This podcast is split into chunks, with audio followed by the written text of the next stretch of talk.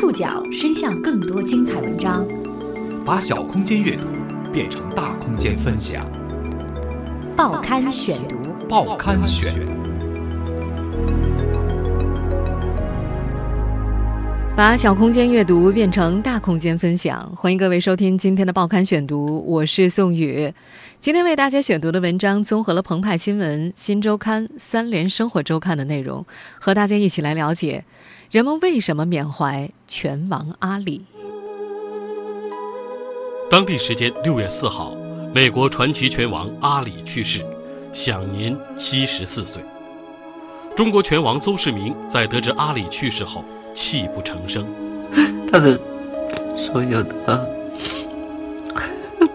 的事情都。激励着我。一段真情流露的视频，却引来作秀的质疑：中国拳王为何对一个美国老拳王有如此深厚的感情？老拳王和中国拳击之间有什么故事？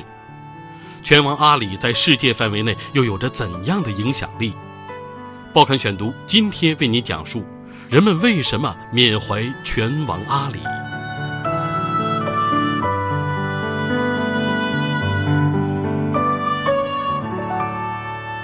作为世界公认的伟大的拳击运动员，穆罕默德·阿里在北京时间六月四号走完了他的传奇一生。正在美国备战的中国拳王邹市明得知阿里去世的消息后，泣不成声，还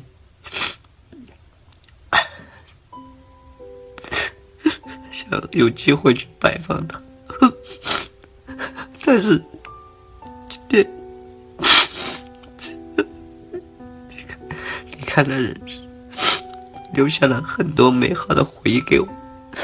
在他六月四号录制的一段视频中，他坦言，因为阿里走上拳击的道路，因为自己还未曾获得金腰带，一直觉得没有资格去拜见，结果成为永远的遗憾。不过，没想到的是，邹市明的真情流露却遭到了很多年轻网友前所未有的质疑。有人攻击他矫情，有人觉得他作秀。演戏太夸张，想不明白为什么邹市明会为了一个美国老拳王哭成这个样子。在国内，虽然有不少人听说过拳王阿里，但是可能并没有看过他的比赛。实际上，现如今在国内，包括我在内的大多数人，对于拳击常识相当匮乏，对于拳击文化更了解的极少，甚至有些贫瘠。所以。阿里泰森傻傻分不清楚的乌龙事件才有了生长的土壤。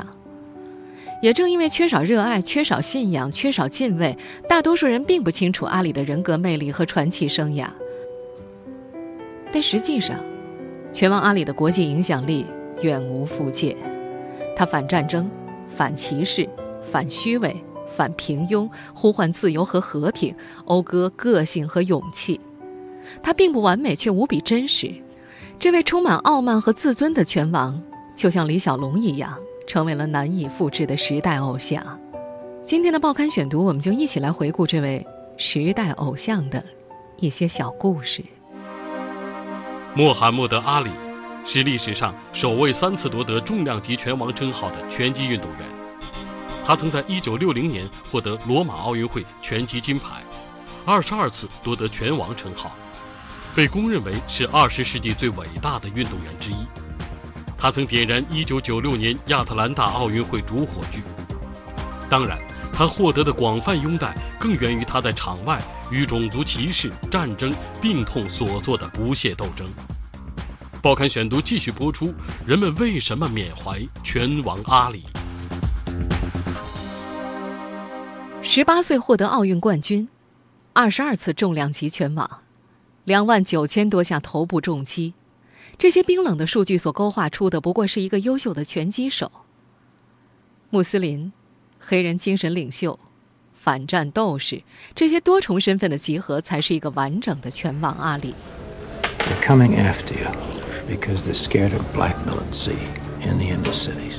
我们现在听到的这个片段，出自2001年威尔史密斯主演、迈克尔曼执导的电影《拳王阿里》。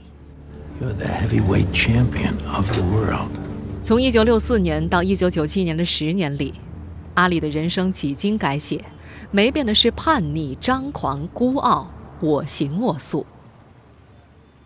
穆罕默德·阿里并非这位拳王的本名。十八岁那年，还叫做卡修斯克莱的阿里被启蒙教练马丁介绍给了一个白人富翁。富翁答应为阿里提供食宿和训练条件，但是需要试训两个月。在这两个月里，训练和比赛都很正常，但是阿里不允许进入房间吃饭，只能够在厨房边上的走廊用餐。在那里吃饭的还有富翁的几条狗。两个月之后，富翁发现阿里值得投资，决定和他签约。他一口回绝了。同样是在那年，阿里获得了代表美国征战罗马奥运会的机会。结果大家都知道了，他轻松获得了一九六零年罗马奥运会金牌。赛后的新闻发布会上，有苏联记者提问阿里：“作为一个黑人，回到家乡有很多饭店是不能进去吃饭的。”你会有什么感觉？阿里竭力为自己的祖国辩护。美国是一个伟大的国家，我可以到任何我想去的地方吃饭，多的我都去不完。然而很快他就发现自己错了。从奥运赛场载誉归来，回到家乡肯塔基州的路易斯维尔，市长像展示一件商品一样向所有人介绍阿里。他不用像黑人同胞一样生活在丛林里，也不用和野兽搏斗。美国让他站上了奥运之巅。之后，他顺路走进了一家餐厅，一家只准白人进入的餐厅。服务员不予理睬，他拿着戴在脖子上的奥运金牌介绍自己，但是得到的却是老板侮辱性的回答。阿里默默地离开了餐厅，路过杰弗逊桥，他取下了戴在脖子上的奥运金牌。这是奥运夺冠之后这枚金牌第一次离开他的身体，也是最后一次。他狠狠地把金牌扔进了俄亥俄河，直到1996年亚特兰大奥运会，时任奥委会主席萨马兰奇补发了一枚奥运金牌给他。也是从那天开始，年轻的拳击手开始了他从克雷到穆罕默德·阿里的演变。他不愿意做一个摇尾乞怜的奥运冠军，要知道那时已经有十位白人富翁联名签署协议，要支持阿里进军职业拳坛。但是这个十八岁的年轻人选择了放弃。他说：“我知道我在往哪儿去，也知道真相，但我不想成为你所期望的人。我有自由成为我想成为的人。”放弃了与白人社会的妥协，阿里并没有放弃拳击。上世纪六十年代，这个像蝴蝶一样飞舞、像蜜蜂一样蜇人的黑人男孩开始席卷职业拳坛。他恐怕是当时职业拳坛上最嚣张的一个人了。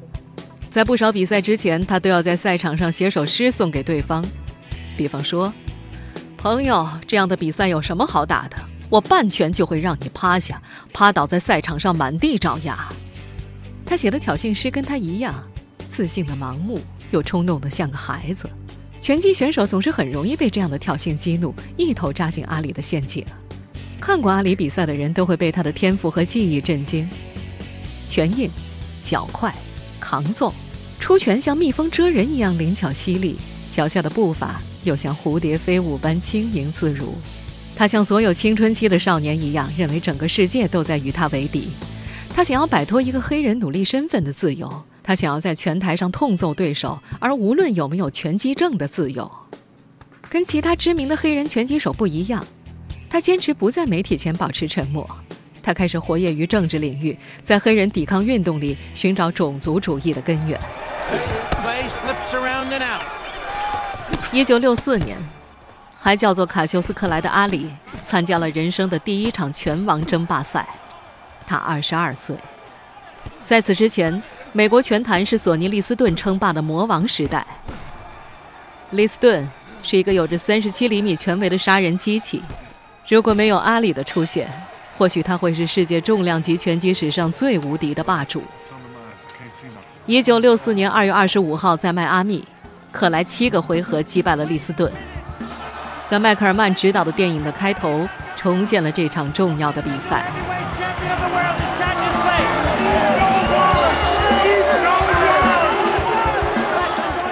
赢得个人第一个世界拳王头衔的第二天。卡修斯克莱突然宣布自己要改名为穆罕默德·阿里。更名的原因除了自己要皈依伊斯兰教，更重要的是他要彻底扔掉克莱这个姓氏，这个从祖辈奴隶主那里被强加的符号。阿里改名了，可是，在当时没有人尊重他的这个决定。好多年之后，包括《纽约时报》在内的美国主流媒体仍然称他为克莱，仿佛这么做就能抹掉他的叛逆棱角似的。上世纪六十年代中期。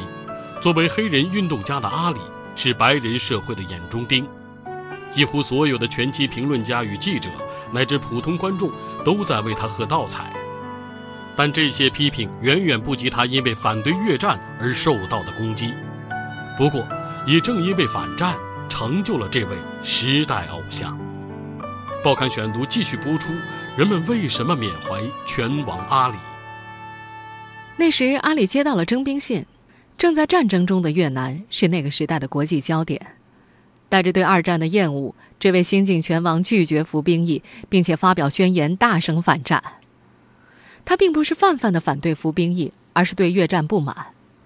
此前，他从报纸上看到过一张照片：一堆尸体当中，一个越南小女孩吃力的往外爬，四周到处都是鲜血、尸体和弹坑。他的信仰和他的内心都把他推到了反战的浪口。在接到入伍的通知之后，阿里很快就通过媒体发表了他著名的反战宣言。为什么政府要求我穿上军装去万里之外向越南的黄种人头上投掷炸弹？而在我们身边的路易斯维尔，政府对待黑人像狗一样，并拒绝给他们基本的人权。不，我绝不会离开家去万里之外去屠杀一个可怜的弱小民族出力。这样做只会帮助白人奴隶主稳固他们对有色人种的残酷统治。我绝对不会容许自己变成奴隶主的战斗工具。这样做对不起我的信仰、我的同胞和我自己。他把越战和美国本土的种族歧视放在一起比较，这些话很快登上了美国各大报刊的头版，媒体和政府都被惹恼了。在反战情绪还未成气候的那几年，他每一次采访都演变成质问，他的每一通电话都在被别人偷听，到最后，就连他作为一个拳击手和一个公民的权利都被剥夺。一九六五年六月，世界拳击协会吊销了阿里的拳手执照，所有有关的比赛都被取消。一九六七年，他再次被通知去征兵中心体检，他仍然拒绝，于是。对他最重的处罚下来了，休斯顿联邦法庭判处他五年徒刑，罚金一万美金。Mr. Clay, you're under arrest for refusing induction. 后来，阿里被保释了出来。他从未退却，他是这么说的：“如果我觉得这场战争能将自由和平等带到两千两百万的黑人，那么他们根本不需要让我服兵役，我明天就去参军。他们让我入狱又怎么样呢？”我们已经在牢狱里待了四百年了。二十世纪六十年代末，美国的反战呼声渐高，阿里开始得到人们的拥戴。他向贸易被封锁的古巴送去了急需的医疗设备，访问了伊拉克，营救美国十五名人质。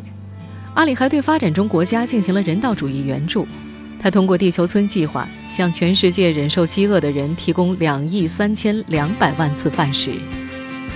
但无疑成了一面反战的旗帜，那些激昂的宣言一直在风中飘着。到了1970年，美国国内的反战呼声越来越高，阿里被宣布无罪，并且被恢复了参赛资格。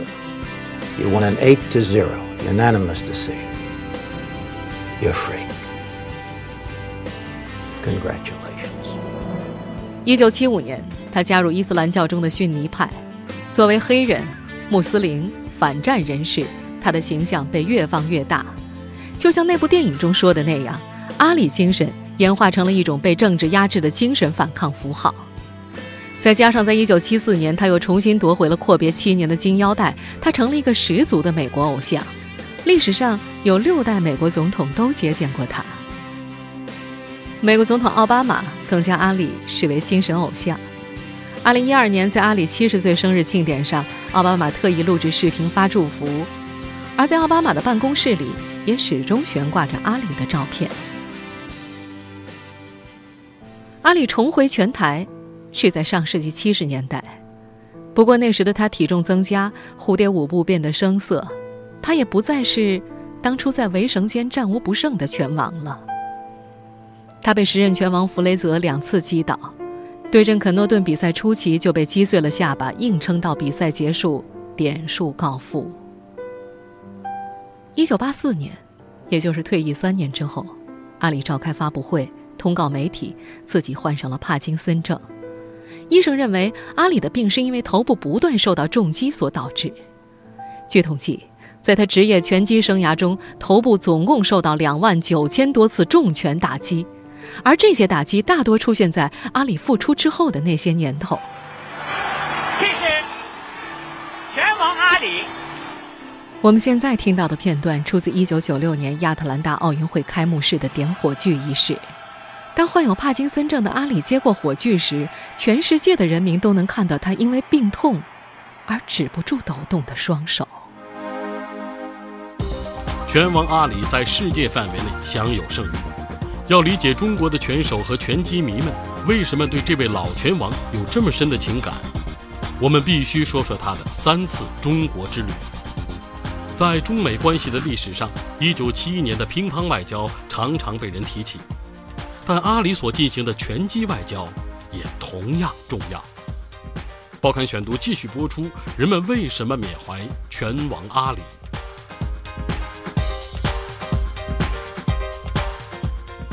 一九七九年一月一日，中美正式建立外交关系，结束了长达三十年之久的非正常状态。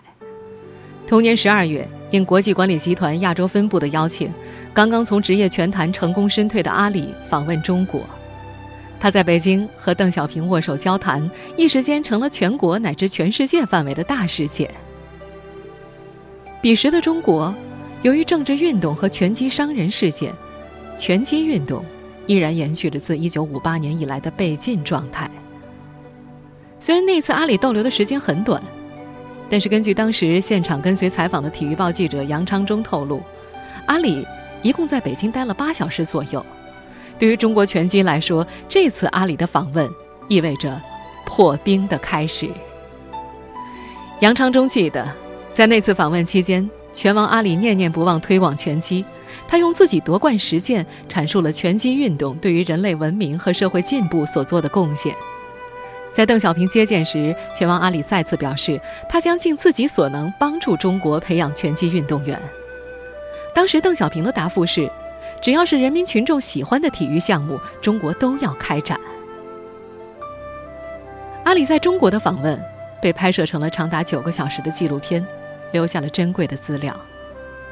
此后，他与邓亚萍、赖宁等人物一起被塑造为那个时代中国人的精神偶像之一。上世纪七十年代末，中国的改革开放刚刚起步，老百姓的精神生活比物质生活更加单调贫乏。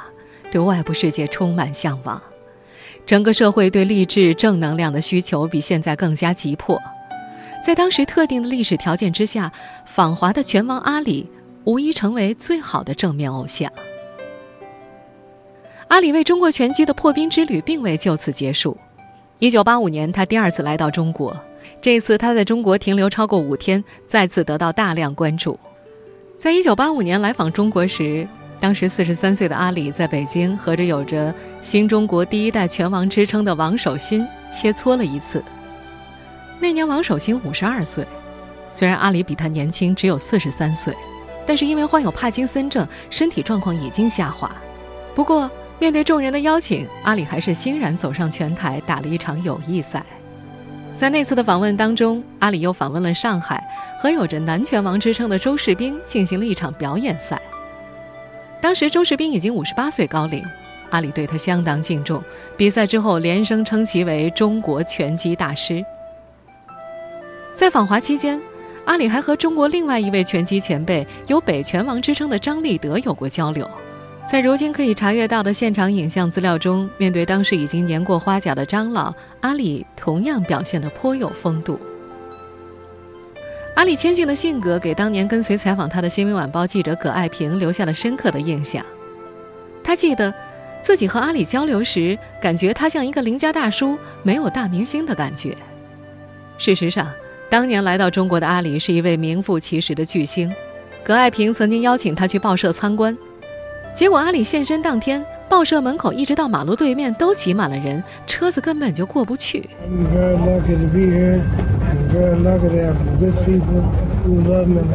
在这段录音里，阿里对上海人民的热情表示了感谢。一年之后，也就是一九八六年，阿里第三度踏上中国的国土。同一年，拳击运动正式在中国解禁，世界拳击舞台上才又有了中国的身影。阿里对中国拳击的贡献绝不仅仅是访华，在中国拳击复兴的过程中，有他不可磨灭的贡献。